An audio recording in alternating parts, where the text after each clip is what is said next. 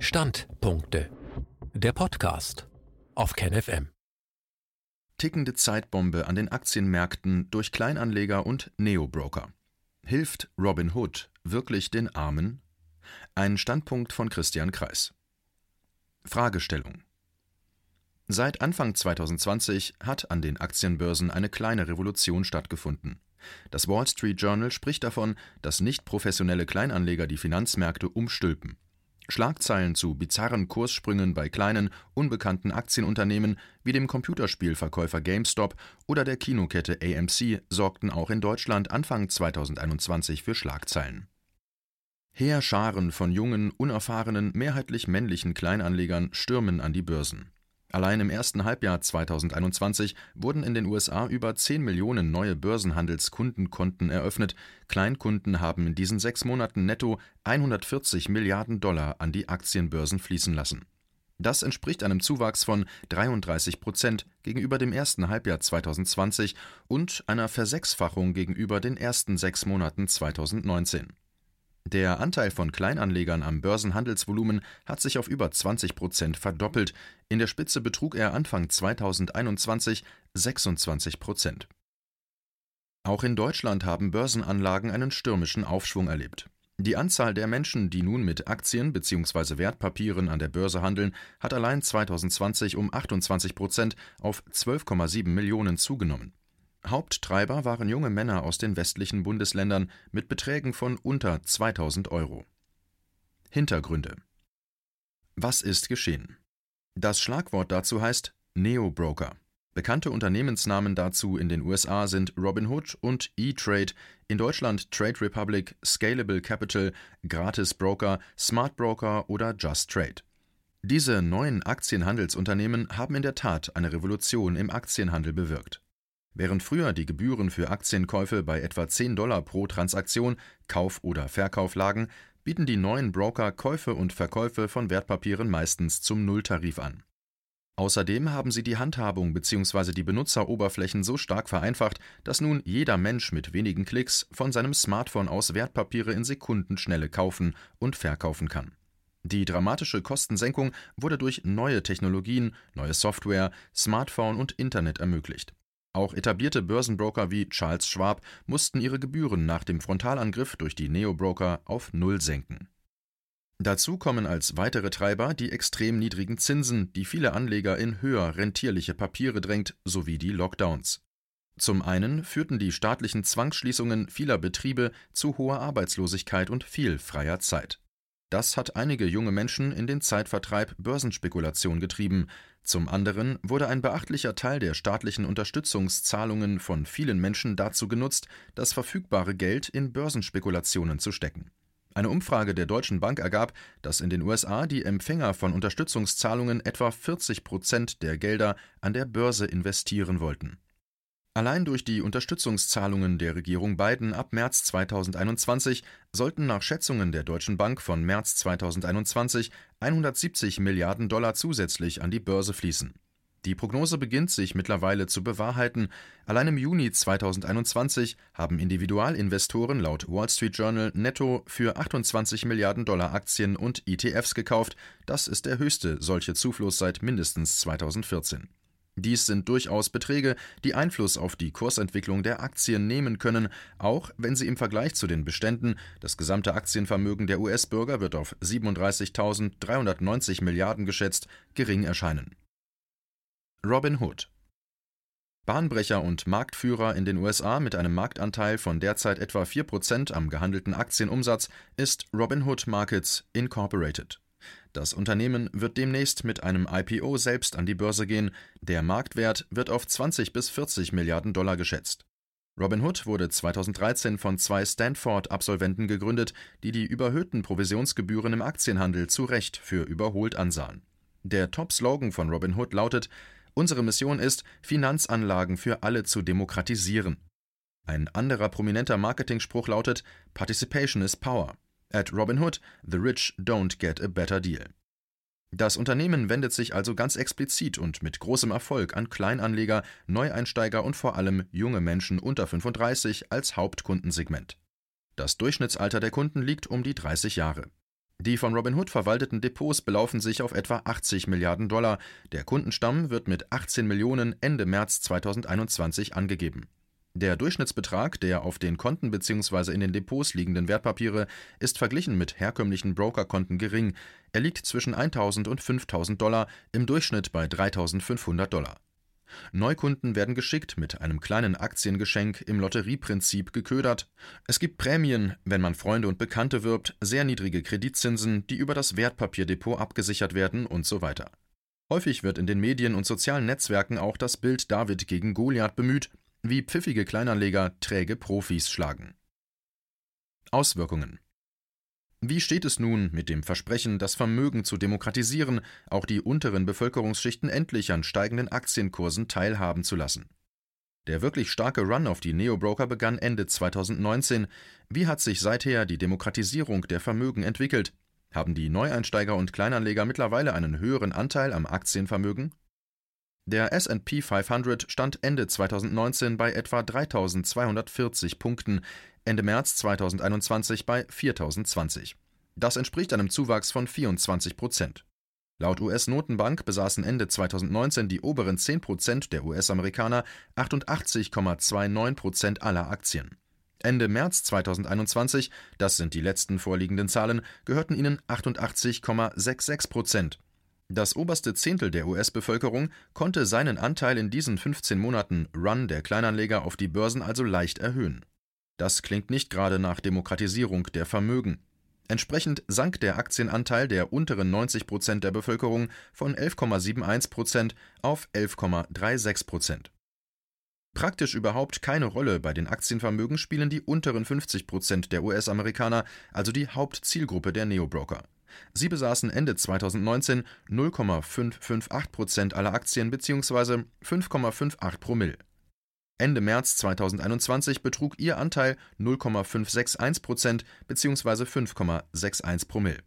Rundet man auf zwei Stellen hinter dem Komma, blieb ihr Anteil bei 0,56 Prozent, er hat sich also so gut wie nicht verändert.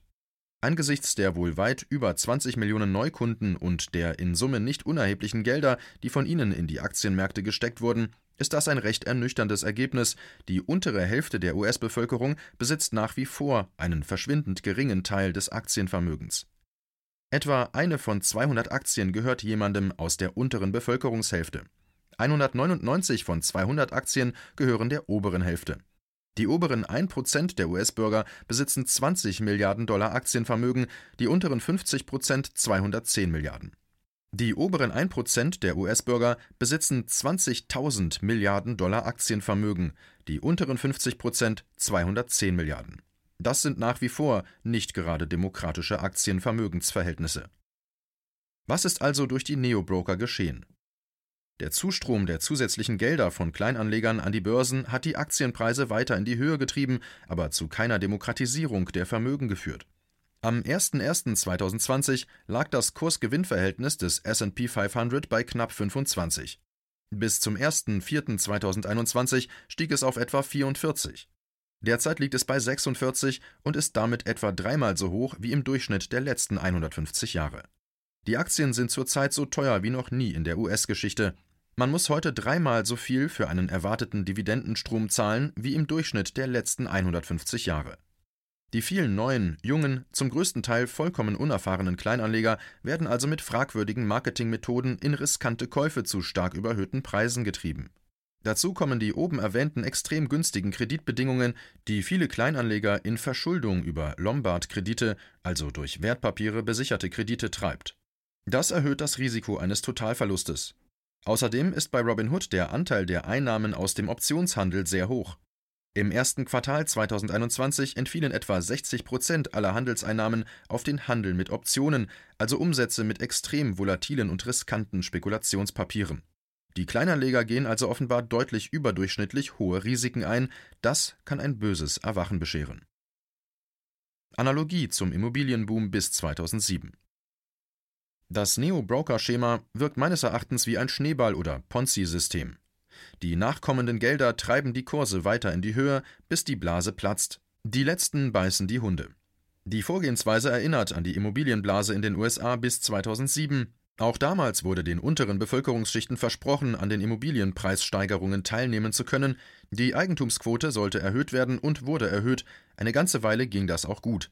Von Ende 1998 bis 2005 stieg die Eigenheimquote in den USA tatsächlich von unter 66 auf über 69 Prozent, um dann im Zuge der Immobilienkrise auf 63 Prozent abzufallen.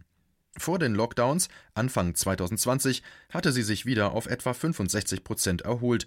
Im Endergebnis ist also durch das Versprechen, die unteren Bevölkerungsschichten am Immobilienvermögen stärker zu beteiligen, das Gegenteil erreicht worden. Etwas Ähnliches, befürchte ich, wird diesmal wieder geschehen.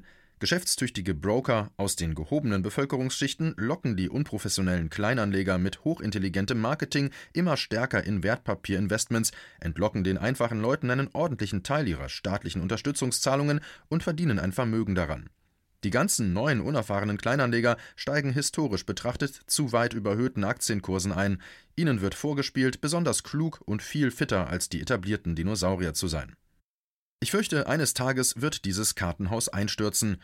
Die von den vielen Millionen Kleinanlegern seit eineinhalb Jahren zusätzlich an die Börsen fließenden Gelder befeuern den laufenden, durch die Niedrigzinspolitik geförderten Aktienboom noch zusätzlich. Die Überbewertung wird dadurch noch etwas höher getrieben, die Irrational Exuberance verstärkt. Die Bereinigung wird daher noch etwas stärker ausfallen. Absackende Finanzmärkte drücken normalerweise auch die Realwirtschaft mit nach unten. Das sind keine guten Aussichten. KenFM ist crowdfinanziert und unabhängig. Leiste deinen Beitrag zu freier Presse und unterstütze unsere Arbeit finanziell. Wenn du zukünftig keine Beiträge verpassen willst, abonniere den KenFM Newsletter und installiere dir die KenFM App für iPhone und Android. Weitere Informationen auf kenfm.de/support. Hallo Community. In diesem Video möchten wir euch das Thema Bitcoin ans Herz legen. Wir werden euch erklären, was Bitcoins sind, wie man damit bezahlen kann und welche Bedeutung diese Währung für KenFM hat. Viele von euch haben sicher schon von Bitcoin gehört oder nutzen es sogar privat. Wie ihr KenFM mit Bitcoins unterstützen könnt und warum das für uns aktuell sehr wichtig ist, verraten wir euch jetzt. Das ist ein Bitcoin. In Wirklichkeit existiert so ein Bitcoin aber gar nicht. Es gibt ihn nur virtuell im Internet als digitale Währung in einem digitalen Konto. Bitcoin ist eine sogenannte Kryptowährung, die bekannteste weltweit. Man kann damit via Computer oder Smartphone einkaufen, spenden oder sich gegenseitig Bitcoins zuschicken. Bitcoins kann man wie Währungen oder Edelmetalle zum aktuellen Wechselkurs kaufen, verkaufen oder von Freunden zugeschickt bekommen. Einzige Voraussetzung ein E-Wallet, zu Deutsch eine elektronische Geldbörse. Das ist ein Account oder Konto, über das man Bitcoins empfangen oder versenden kann. Wie ihr wisst, nutzen auch wir bei KenFM schon seit ein paar Jahren Bitcoin, damit wir im Notfall auch finanziell unabhängig bleiben können, zum Beispiel von Banken, die uns nicht mehr mögen.